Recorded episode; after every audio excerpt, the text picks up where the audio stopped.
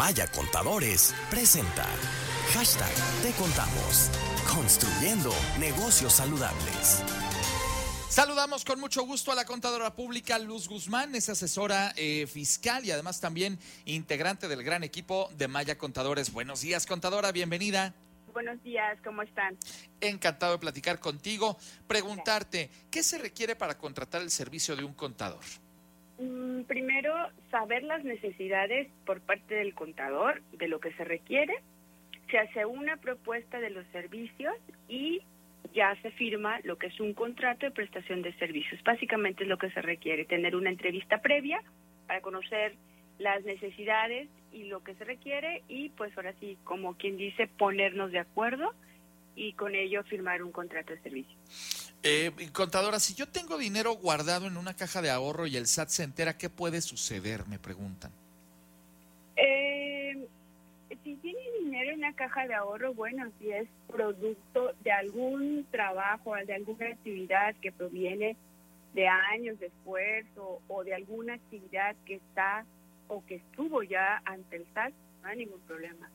No, al menos que tenga intereses, que rebasen de 100 mil pesos provenientes de esa caja de ahorro, bueno, pues ahí sí lleva una obligación fiscal de presentar un tipo de informativa y declaración anual. Bien.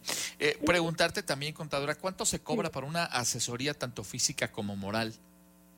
Así como lo comentaba al principio, va a depender mucho de ese, esa entrevista que se tenga y de las necesidades que exista por parte de la persona que va a contratar los servicios. Claro. Porque puede ser una persona física que tenga 30 trabajadores, no es el mismo, las mismas responsabilidades como prestador de servicios con una persona física que va empezando y no tenga trabajadores. Entonces, es en base a ahora sí las necesidades y las obligaciones que, que va a conllevar. Claro. Bueno, eh, me, me, preguntan por acá, si rechazaron mi saldo a favor en mi declaración, pues ¿cuándo me lo van a devolver y cómo? Si ya se lo rechazaron, aquí habría que ver primeramente el motivo del rechazo para subsanarlo, subsanar ese motivo de rechazo y, si es precedente, realizar la solicitud de devolución a través del formato 32 y la firma electrónica avanzada, pero ante todo cuidar que se haya subsanado esa obligación que señaló el SAT que fue el motivo de rechazo. Muy bien, pues eh, resueltas las dudas de esta mañana. Oye, ahí te va una del ciudadano Ángel Solís.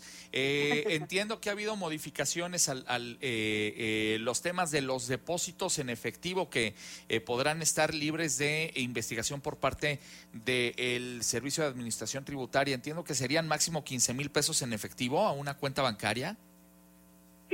Que esa obligación siempre ha existido, Ángel, o últimamente le han dado otra vez mucho énfasis, pero recordemos que anteriormente existía la retención del impuesto sobre los depósitos Claro. que nos hablaba cuando Cierto. eran arriba de 15 mil pesos.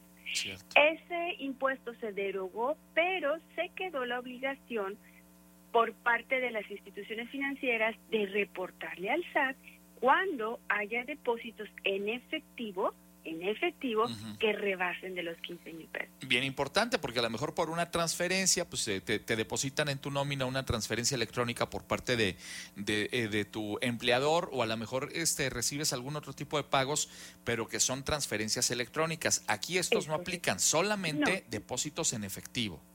Así es, en efectivo, ¿por qué? Porque cuando hay una transferencia electrónica o hay un pago por medio de cheque, se conoce la fuente del origen de ese Claro, recurso. Claro. en tanto que es en efectivo, pues no sabemos de dónde procede ese, ese recurso, ¿no? Por supuesto. Así que a tomarlo también muy en cuenta. Pues contadora, muchas gracias por estar con nosotros esta mañana. Siempre es un gusto platicar contigo, ya lo sabes. Al contrario, un abrazo y un gusto también. Que esté muy bien, excelente semana. La contadora pública Luz Guzmán, asesora fiscal y contadora pública en Maya Contadores. En Maya Contadores hacemos algo más que consultar. Le damos soluciones efectivas que garantizan el crecimiento y la seguridad de su negocio.